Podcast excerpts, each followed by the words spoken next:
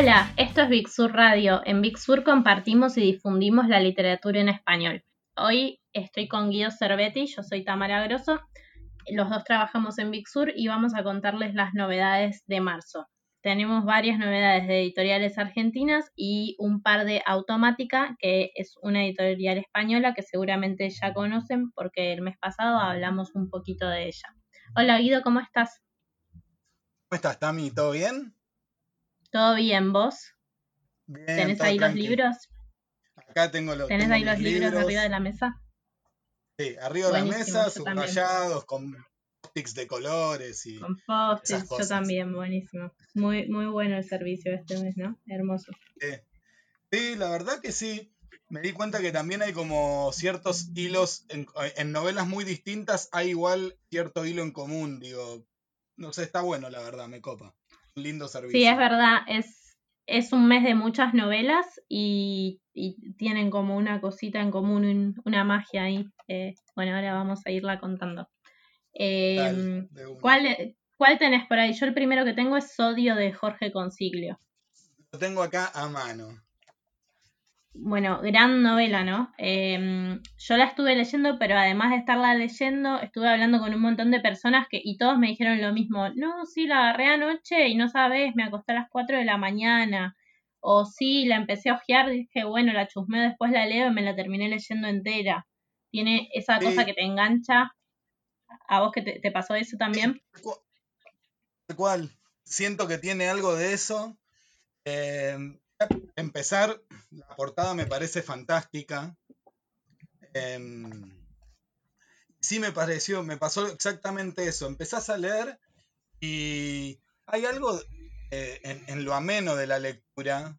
Em, lugares, no sé, digo, hay, hay pequeños como detalles, cositas que era que me hacía imposible largarla. Incluso esta cuestión por ahí de, los, los capítulos medio cortos, como hace avanzar, hace avanzar rápido y la historia me parece alucinante. Sí, tal cual, es muy ágil de leer y además es muy bella. Y a mí me, lo que me parece más interesante es que es la primera vez que concilio, que tiene otras novelas que son súper realistas, como Hospital Posadas, por ejemplo, que está buenísima y es una novela como muy realista, bastante dura.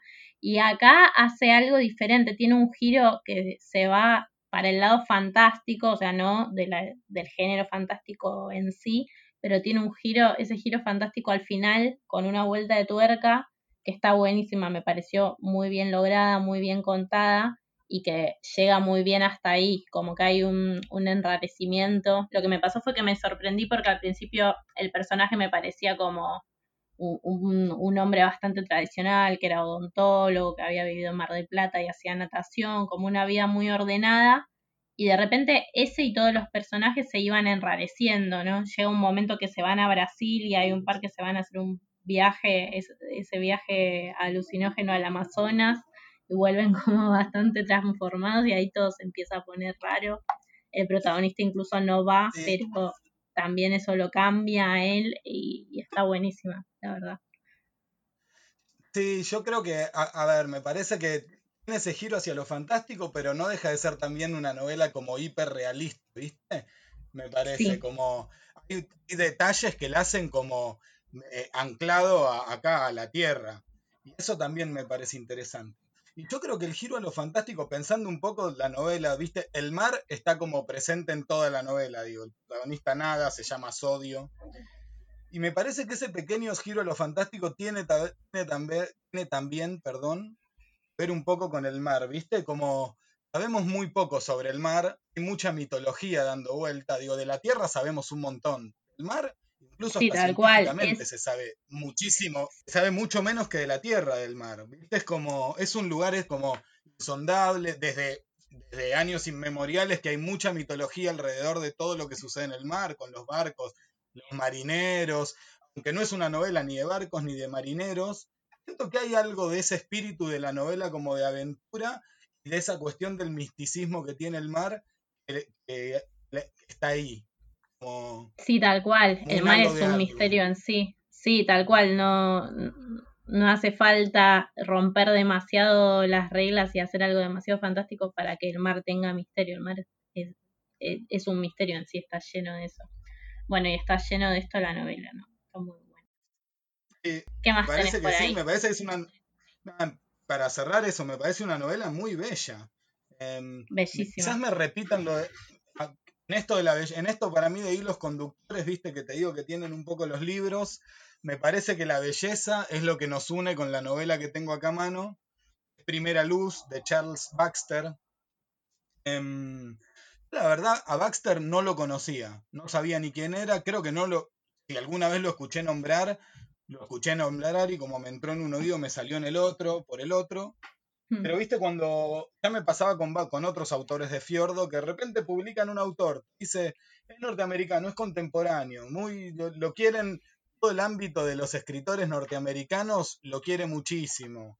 Em, como decís, ¿y dónde estaba este tipo que yo, cómo no llegué antes a él?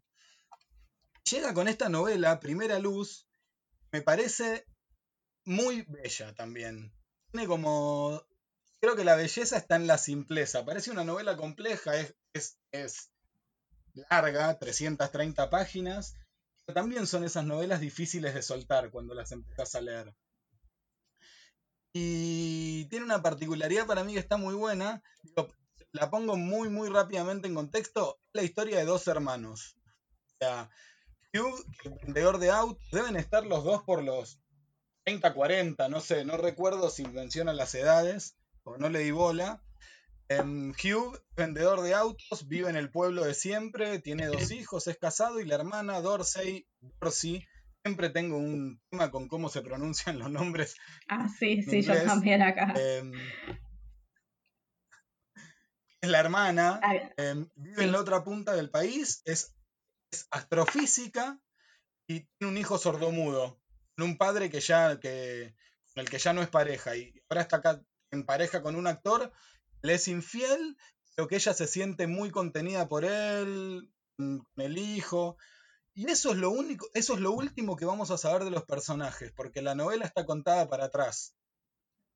Va desde el presente hacia el pasado. Lo cual me parece como alucinante. Me pareció alucinante como la evolución de dos vidas contadas al revés, digamos. Em, qué genial, qué genial. Es una novela como... Sí, la verdad que eh, está buenísimo. Y es una novela, digo, como... Son esas novelas que decís, viste, la terminás de leer y digo, esto lo podría haber escrito yo. Em, que tiene una... Que cuando las lees es tan simple de leer, pero tan compleja a la vez. Digo, es una novela como de pequeñas epifanías, de cómo esos me es difícil resumirlo en palabras, pero de esos pequeños detalles que marcan una vida, em, que podrían pasarnos a todos también. Son, son, novelas como medio espejo, con las que todos nos vamos a sentir reflejados. y hay algo de Baxter que me parece que los personajes, esos, son llanos. Son tipos que podríamos ser nosotros, nuestros vecinos, dos amigos que conocemos. Como no son esas vidas extraordinarias o, un loop, no, son vidas como completamente normales, pero tiene algo en cómo las cuenta, en los detalles en los que hace luz, em, me parece, la hace como súper amena y súper hermosa para todos, digo. Me hace acordar autores como, bueno, Stoner es como muy este tipo de novela, ¿viste? Que cuando la querés contar decís, ¿qué cuento? ¿Cómo la cuento? Si son novelas más de sensaciones que vamos teniendo al leerlas y que se leen de un Sí, tal cual es. es muy del catálogo de Fiordo eso. Es muy del catálogo de Fiordo eso. Yo todavía no empecé a leer Primera Luz, pero ahora que hablabas, me acordaba de, de varias novelas, por ejemplo, em, El libro de los días, que bueno, ahí sí conocía al autor, pero no mm, sabía nada sobre esa novela, y era larga y era rara, y de repente también la, la leí de dos tirones, de uno no, porque era bastante larga, pero de dos tirones, y los personajes que en ese caso eran súper complejos, igual tenían esta cosa de que uno se identifica y siempre hay, creo que en todo el catálogo de Fiordo hay como pequeñas revelaciones y un montón de, detalles dentro de los personajes que los hacen como muy queribles o que de alguna manera te llegan. Y mm, pensaba también mientras hablabas que... Sí, tal cual. Y pensaba también mientras hablabas que decías que mm, una de las protagonistas es astrofísica y que justo el otro día que hablábamos con los chicos de Fiordo nos contaban que iban a tener más libros relacionados con esa temática, al menos uno en este año, y estaba pensando en eso, ¿no? Cómo, cómo está de bien armado ese catálogo, que mm, ya sabes que si una cosa te gustó seguramente te va a gustar todo lo demás porque es bastante, una cosa lleva a la otra, ¿no? Sí, total. Y por eso arrancaba con esto de, que, viste, es un autor desconocido, pero está publicado, o sea, desconocido para mí. Lo veo publicado por Fiordo y sé que hay garantía de algo, eh, que algo va a pasar con eso, viste. Em, así que nada, yo me parece alucinante, una, un descubrimiento total. Y tenía algo más, pues siento que todo el tiempo me olvido de, me olvido de cosas como importantes que quería decir. Em, pero bueno, nada, es eso. La verdad que es una novela súper hermosa, los diálogos son lindos, fluyen muy bien los diálogos, como nada, ah, espectacular. Buenísimo, bueno, me, me quedo muy manija de leerla, la empiezo hoy seguro. va re bien la verdad. Bueno, a ver, ¿qué más tenemos? Ah, por acá tengo el, último libro de Odelia, eh, que, a ver, acá lo tengo, La fantasma de Nuri Abramovics. Libro muy divertido, eh, una novela eh, muy, con mucho humor, que es, algo re difícil, ¿no? Es como que a veces en, en la literatura es un desafío, no es lo mismo que una película que, bueno, hay gente haciendo cosas graciosas y uno se ríe. El, humor en las novelas para mí es bastante difícil y esta tiene mucho humor, es como un humor ácido y bastante negro, pero que si entras te hace divertir mucho. Eh, la protagonista se llama Amanda, es una mujer que trabaja en el mundo de la televisión, es guionista, está como en ese mundo bastante oscuro en sí, y le proponen trabajar guionando el programa de un astrólogo, pero el astrólogo es el, astrólogo más oscuro también que te puedas imaginar. Se llama Miseria. Em, el programa es muy sensacionalista y es un astrólogo que tira todas pálidas, todo negativo. Critica a la gente como eh, nada, nada bueno. Y a ella, que la ve como, como una mujer bastante insegura y que está en una crisis, está eh, pensando en separarse y demás, le empieza a tirar eh, con todo, se lleva muy mal al principio y bueno, la historia va como avanzando con un montón de situaciones re divertidas. Bien, yo, de hecho, me parece loco esto que contás, yo todavía no leí la novela, está bueno, pero en una época como que todo lo relacionado a la astrología y a ver el futuro estaba asociado a cosas apocalípticas, ¿viste? Como, eh, se viene el fin del mundo, el 11-11, como hay toda una, mirada, supongo que debe haber dos miradas en la astrología. Que decís del humor, eh, me parece alucinante. Es muy, muy difícil hacer reír o que una novela tenga humor. Muy difícil. Es, es tal cual decís. Como es mucho más fácil hacer humor en otros formatos o en otros artes, digamos. Sí, tal cual. Y también lo que decías sobre la astro sobre sí, bueno, la astrología o ver el futuro y todo eso, está como ese lado apocalíptico y después en los últimos años por ahí un lado como mucho más de todo muy luminoso, todo muy em, eh, con amor propio y con construcción, como una, una mirada muy positiva que creo que es de lo que ella, de lo que la autora se burla bastante con esta novela pero no, no desde un lugar de juzgar a nadie ni de burlarse de la astrología para nada. Es astróloga la autora. Por supuesto, o sea, es astróloga y lo hace con conocimiento, pero, mm, pero corriéndose de ese lugar de, bueno, todo esto es bello y todo esto es solo para crecer, sino que sí es para crecer, pero se crece desde lo oscuro, ¿no? Y tiene algo, sí, decime. No, no, termina, termina y después te digo. No, iba a decir algo sobre la tapa. Para quienes saben algo de tarot, la tapa tiene como un guiño a eso porque tiene eh, un dibujo de una mujer en una posición que es la carta del loco, que es la carta cero del tarot. Em, pero el loco está como en una montaña y tiene en la mano una flor y otros símbolos. En cambio, ella tiene una computadora y un celular y el fondo está la ciudad. Eso es muy gráfico de lo que hace la autora con la novela, ¿no? me gusta mucho la portada, ese plateado como. Sí, muy linda, es negra sobre plateado. Refleja mucho lo, lo que es el interior, eso está bueno. Total, plateado místico. Tal cual. Em, y esto que decías del humor, bueno, tampoco voy a explicar, pero hay otros dos libros que me parece, aunque no leí La Fantasma, de las que vamos a hablar un poco más adelante, tienen algo de ese humor que decís vos, como de no juzgar, de, ponerte a pensar, ¿viste? De a través del humor reflexionar sobre, sobre las cosas, digamos. bueno. Tal cual. Eh, y acá yo tengo para mí la, la joya del servicio, o muy, muy, muy subjetivamente lo digo, pero a ver si es la misma que para mí. ¿Cuál es para vos la joya? El gran libro que me partió la cabeza, El robo es visión de Bob Nicas.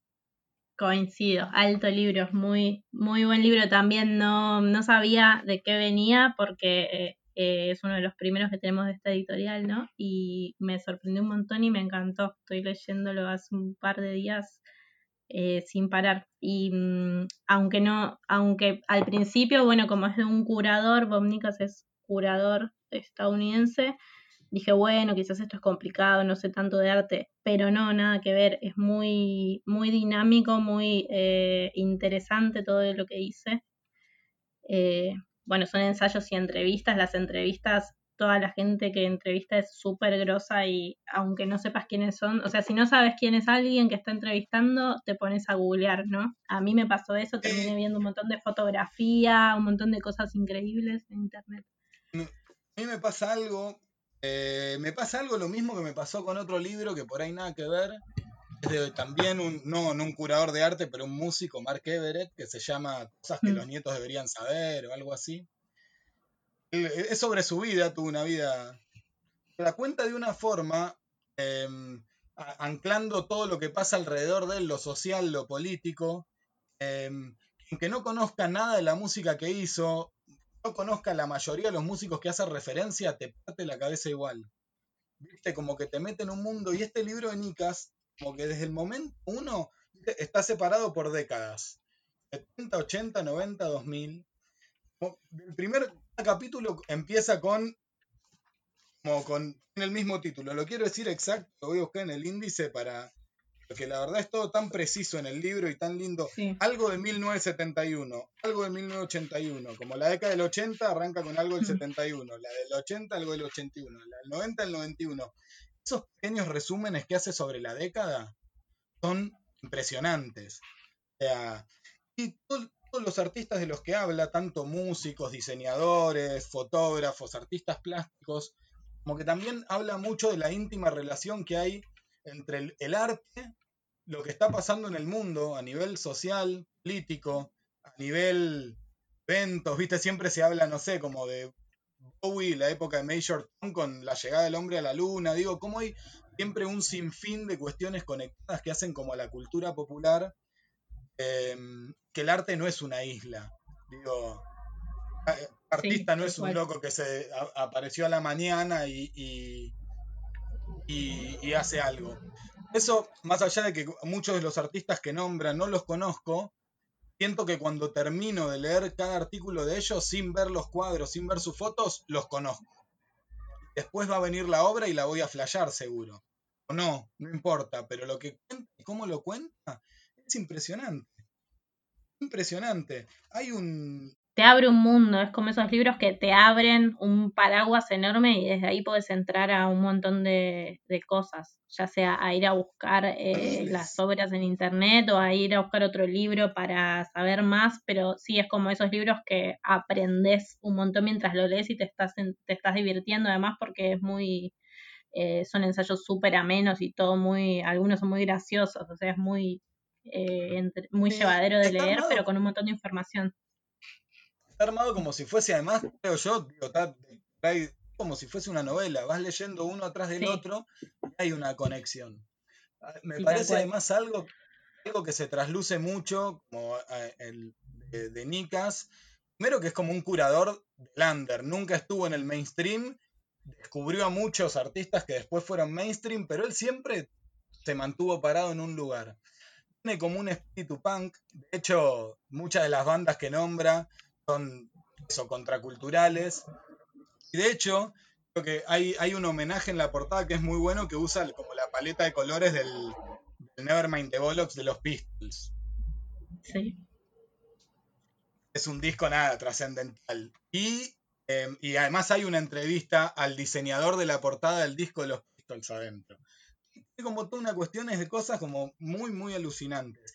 Para mí creo que, primero, que tiene esta lectura muy amena porque también se nota que es un tipo como, yo lo diría acá muy burdamente, de la calle, no de la academia.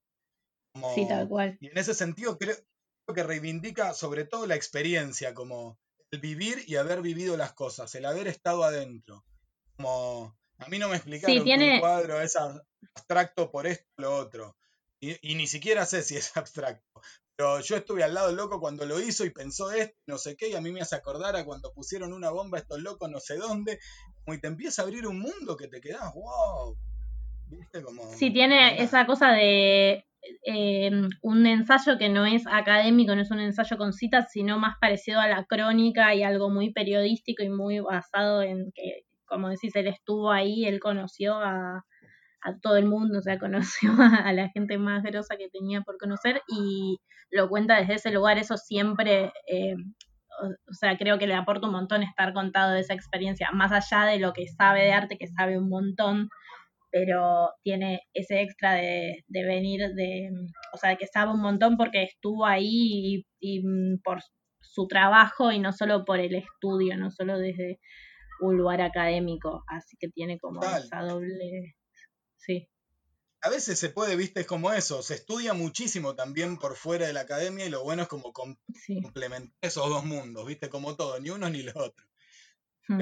y además siento que, estoy sentado tomando un café, una birra con Nicas y que te lo está contando.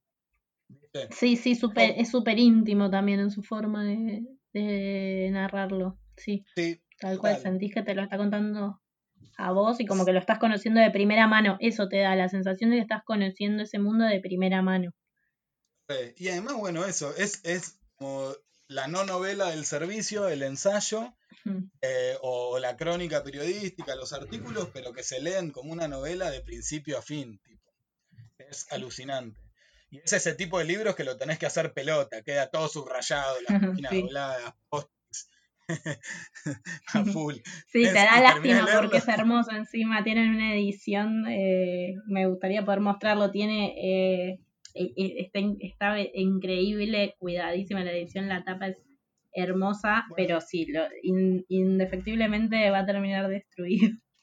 Sí, creo que los libros de Ripio en sí, Ripio, la editorial, merece un capítulo aparte porque la verdad es como hermoso lo que hacen. Sí, ya vamos a hablar seguramente con ellos y nos van a contar más porque da, da para un montón su catálogo. Gran catálogo que se sumó hace poquito. Muy, muy buena eh, adquisición, digamos. Y, además, última cosa, pues si no, no me aburrimos. Pero viste, lo que tiene este libro para mí además va, como al fondo del iceberg, ¿viste? El iceberg, la punta del iceberg es el mainstream, es lo que llegó y reventó todo en ventas y lo ves en la radio, en Google, en la publicidad y acá, en MTV, en esto, en, todos los museos, empapelan las ciudades con eso. Y, todo el mainstream se nutre del under, ¿viste? Es como, todo sale de ahí.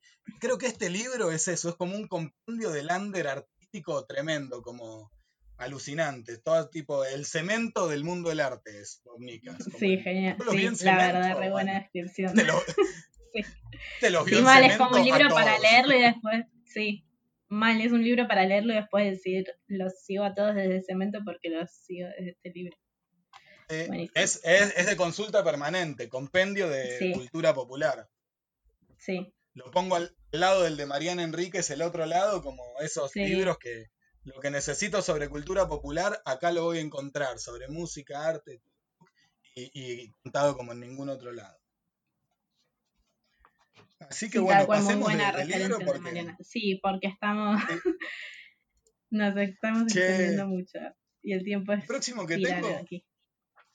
El, otro librito que tengo acá es Los accidentes geográficos de Flor Canosa. El título ya me pareció alucinante. Sí, gran em, título. Gran título. Es una novela a mí que al principio te descoloca. Como que es que entrar en ritmo. ¿Por qué? Porque empezás en Oslo, en Noruega.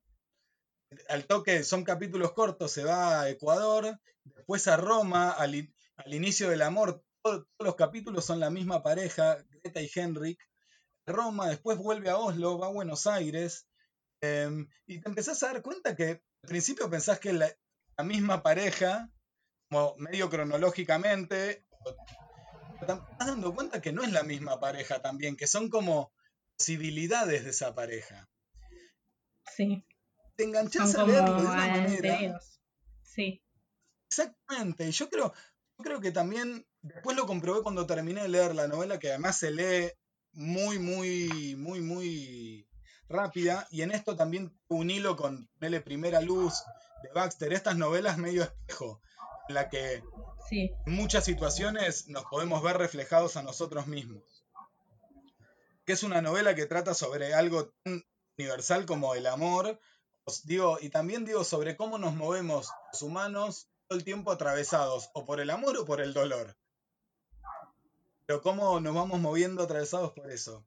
Y yo lo que sentía que me parecía interesante a medida que lo leía, que podría leerse de dos maneras, como yo lo hice, que la leí lineal, como está presentada la novela, de una ciudad a otra, alternando los capítulos, que se lee increíble y cada, como cada capítulo es como una fina capa que se va sumando como ese jaldre uno sobre otro. Em, pero después, comprobé cuando terminé el libro, no me gusta leer los libros habiéndole, viendo los índices, me gusta como descubrirlos. Cuando llego veo que al final el índice está armado por locaciones. Te dice ponele Oslo y todas las páginas en las que están en Oslo.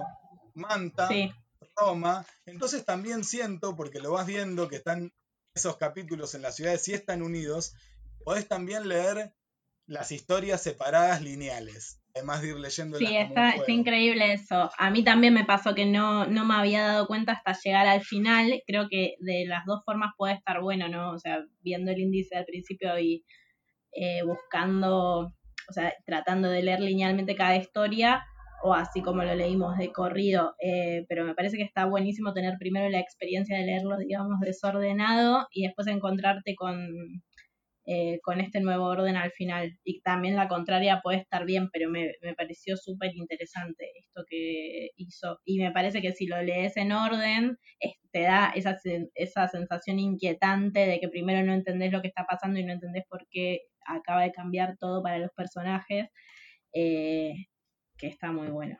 Y siento que, viste, en ese sentido es como el amor la novela, viste que cuando te enamorás es como eso, el narcótico, el estás medio mareado. Em, Nada, está bueno. Hay algo, hay algo acá como de eso de, los comienzos, el comienzo del amor, siempre estás un poco mareado y hay un montón de detalles, de cosas en los que no reparás. Em, mm. Nada, la verdad que me parece alucinante, me parece que está muy bien planteada la novela y, creo que además lo más interesante es que deja muchas más preguntas a mí como lector que certezas en el sentido de, eso, de cómo pueden ser las cosas, de cómo, cómo transitamos el amor nosotros mismos, las relaciones que tuvimos, las que no tuvimos. Digo, sí, tal cual. Sí. me parece que está buenísimo. Otro de esos libros que se leen tipo Rum, o que no podés parar. Y nada, me gustó mucho. Sí, mucho de eso este mes, pero están buenísimos todos, la verdad. Bueno, genial. Sí, hay mucho de eh, sentirse de sentirse reflejado, ¿viste? De, ponerme a pensar a través de la, de la, de la lectura. Sí, no dijimos, creo, que es de Obloshka. Eh, así que bueno, la pueden encontrar ahí en el catálogo de Obloshka, los accidentes geográficos, y, les va a encantar. Es, es, bastante para todo el mundo, me parece, esta novela. creo que es de esas que podés regalar porque no vas a fallar. O sea, le va a gustar a la No, exactamente, tal algo que nos olvidamos de, decir, pero que vos ya me lo habías comentado cuando hablamos un poco sobre esta novela, es que tiene algo de anagramas de Lori Moore. sí, tiene esa cosa de que los mismos personajes mutan y en diferentes historias y se repiten, pero tiene también algo diferente que es que en este caso está después esa posibilidad de leerlo lineal y, y bueno, que son capítulos más breves y se van entremezclando. En cambio, anagramas son como cinco versiones más estáticas de una historia. O sea, son bastante diferentes, pero tienen algo en común que es esto, esto que está buenísimo que decías vos, de que así como el amor puede tener diferentes formas y una misma relación podría adoptar diferentes formas, pero solo adopta una porque estamos en esta línea temporal, digamos. Eh, estos libros, tanto anagramas como este, exploran qué pasaría si y se permiten como esa, ese cambio, explorar con esa confusión que hay en el amor y en una pareja y llevarlo como a un límite súper interesante de leer. Sí. Total.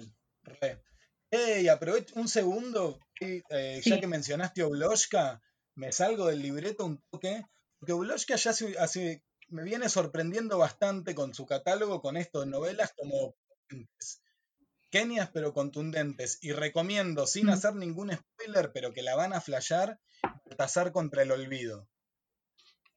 Mauricio Koch. Sí, buenísima, buenísima novela. Pero salió a fines del año pasado. Sí. Impresionante. Las hiper recomiendo. volvemos a las novedades.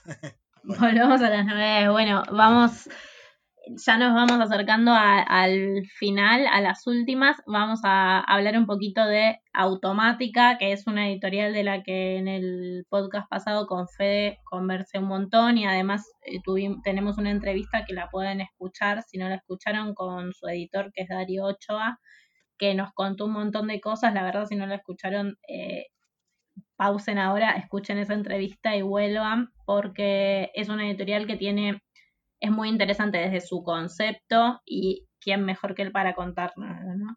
Eh, se llama automática porque se mueve automáticamente al margen de, del mainstream, de las novedades, de, lo que está en las novedades de todos los catálogos de esta editorial, o sea, de, las otras editoriales.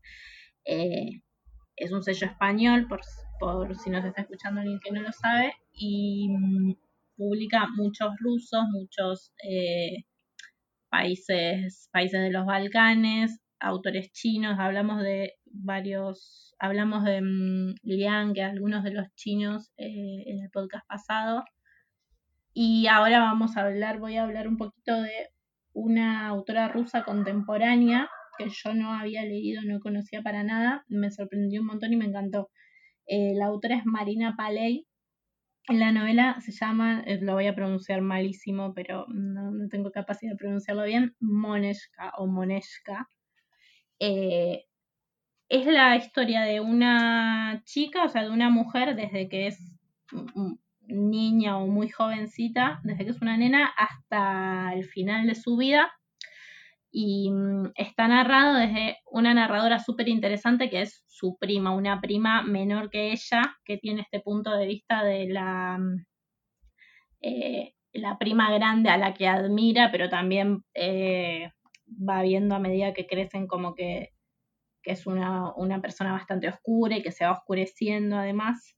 Y lo que me encantó es que tiene, por un lado, esa cosa de la literatura rusa clásica, de centrarse en un personaje, ir desde que nace hasta que muere y mostrar la transformación del personaje como desde un lado muy descriptivo, o sea, no desde un acontecimiento como para ir la literatura más occidental que se basa en un gran hecho o una aventura, sino la transformación que es constante durante la vida.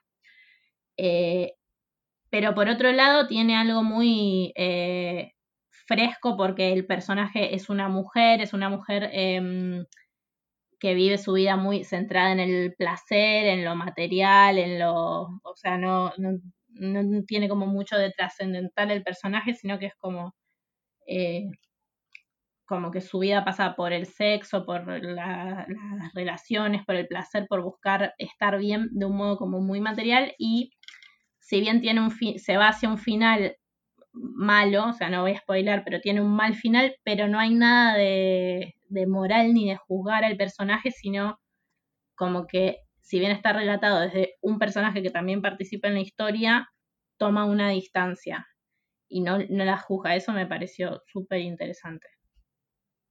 Buenísimo. Bien. No lo leí y Fede, también nuestro compañero, mm. lo recomendó mucho. Así que va ahí en la lista de pendientes, a full. Eh, otro automática, las enseñanzas de Don B, Donald Barthelme, no sé cómo se pronuncia, otro autor que no conocía, em, norteamericano. Eh, parece que él revolucionó en cierta, cierta medida las letras norteamericanas. Es una especie de, digo, Lydia Davis por esto del microrelato, del cuento muy cortito. Em, así como nombrabas el humor en, el libro de en La Fantasma, son relatos con una capacidad de ironía, de humor, de humor negro em, impresionantes. Son como muy cortos que te dejan reflexionando a full. Son esos libros que como cada cuento son 3, 4 páginas, algunos un poco más largos, decís, uy, me lo leo y a la noche, pero terminás cada, cuento y obligatoriamente te deja pensando. Que de una forma muy simple expone como los grandes problemas de la humanidad. Em, además está muy bueno porque maneja como muy bien todo el, imaginario norteamericano, digo, los amantes de las armas, eh, las conejitas de Playboy, el mundo de la política, las brujas. Eh, cómo me, divierte cómo usa un poco lo, absurdo em, para reflexionar sobre lo que nos pasa todos los días.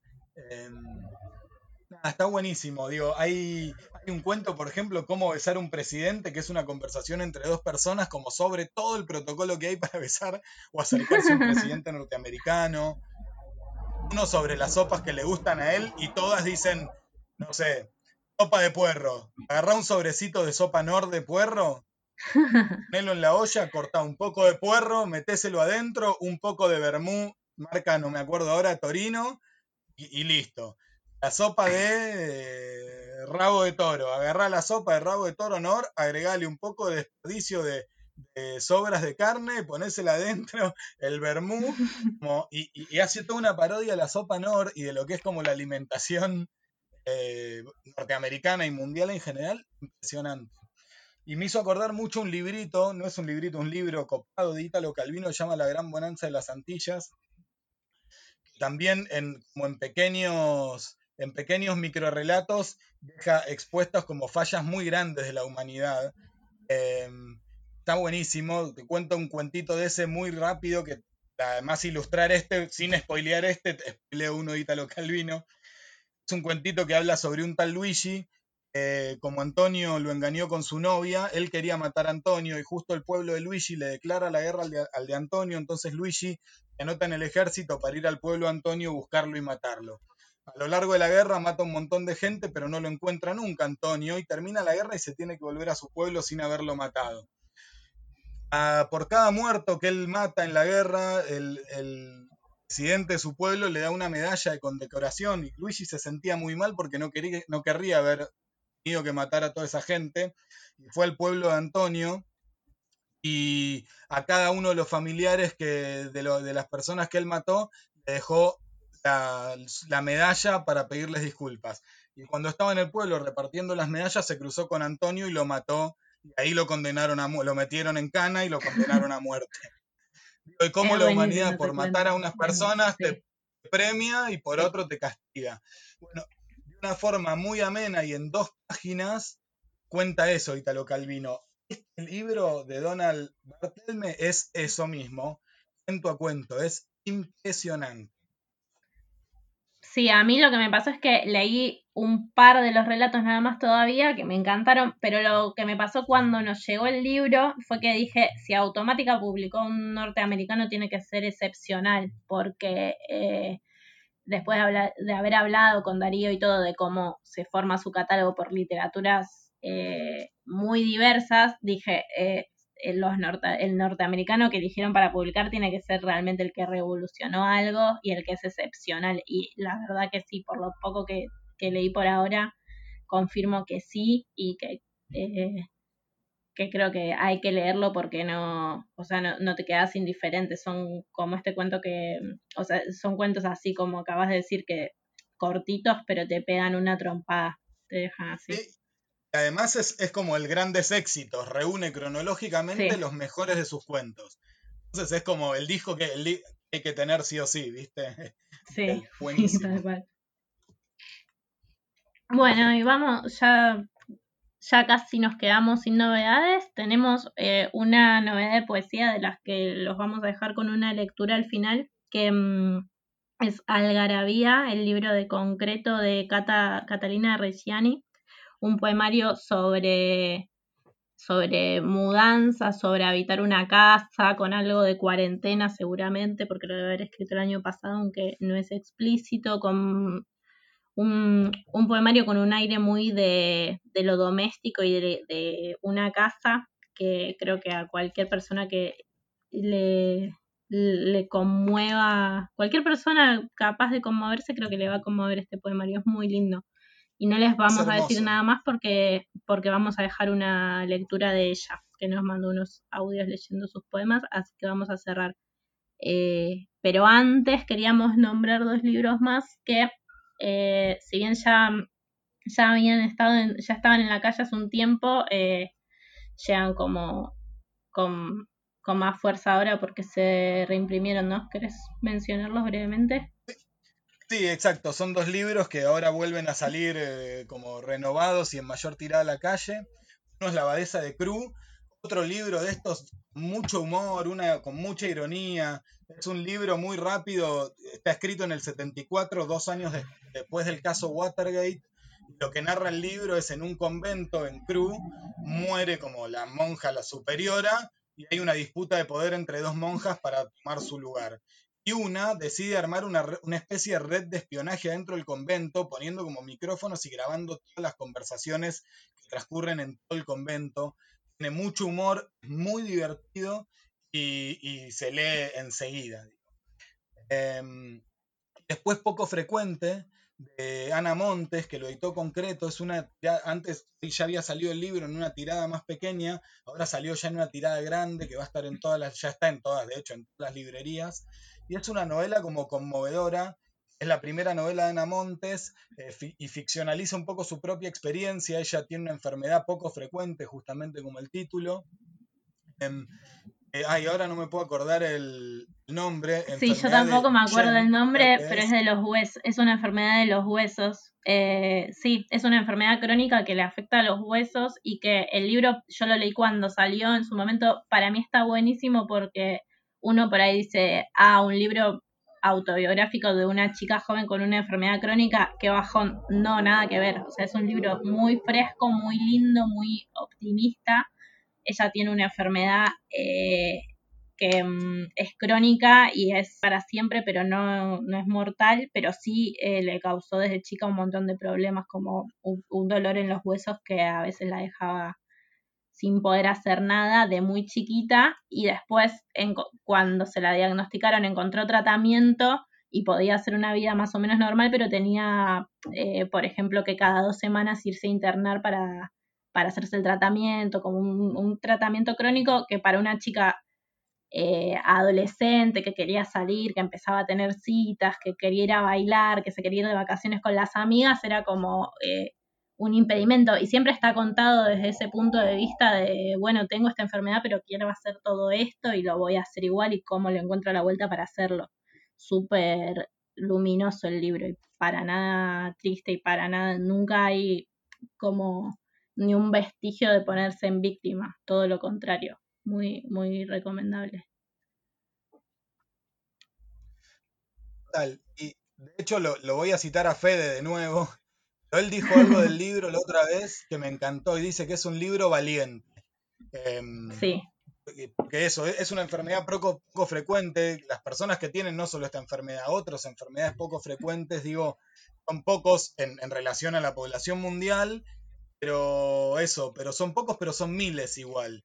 Con un montón de gente, y eso es un libro valiente en el que para no sentirse solo, muchas veces incluso nos sentimos solos sin, sin ser, sin tener cosas tan particulares.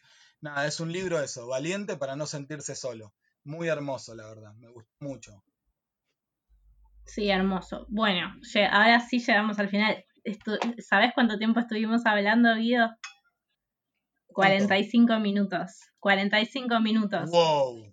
Estuvimos hablando 45 minutos y aún así se sintió como si no se hubiéramos estado 20 para mí. Espero que para los oyentes haya sido lo mismo. Que se hayan entretenido con nosotros y se hayan anotado estos títulos para ir a buscarlos y arrancar con las lecturas. Eh, bueno, los dejamos. me pasó rapidísimo, a mí también. A mí también. A mí también nunca me fijé cuánto íbamos, nunca, nunca te pude decir que redondeamos porque. No, bueno, muchas gracias por haber estado eh, conversando acá con, conmigo, con quienes nos están escuchando. Y bueno, les decimos que los dejamos con la lectura de Cata Reciani, que les va a encantar, y que nos escuchamos el mes que viene con más novedades y más contenido que va a salir en el medio, así que estén atentos. El ronroneo de mi casa es una ladera que, aunque nueva, fue siempre ruidosa. El ronroneo de mi casa son las copas que vibran arriba de esa ladera y titilan. Tiene el tin que hacen tus manos lavando los platos cuando te veo la nuca y... Pero no, el ronroneo de mi casa es el ventilador del colegio de al lado, que un, que un, que suena, y la profesora que me enseña de nuevo logaritmos sin éxito. El ronroneo de mi casa se me enrosca atrás de las orejas cuando lo único que me separa de las horas libres es una cortina, que si me verán, si no, si cuándo. Lo escucho al ronroneo de mi casa, se me ponen los pelos de punta, los pelitos de las piernas, soy un pollo cuando después del timbre que suena siempre a la noche, siempre entre las doce y las doce y diez, entre el camión de la basura, entre las palomas que toman el territorio que no domino. Se me ponen los pelitos de punta, así, mirá, si entre el ronroneo de mi casa, que me arrulla y me acostumbra a este llano sonoro, aparece algo peor que una voz o un movimiento inesperado en el piso que es mío y sé que es tan silencioso como cuando todos los animales de la selva hacen una pausa en el holgorio para escuchar el peligro, así el ronroneo de mi casa se aquieta y la piel se eriza, alerta.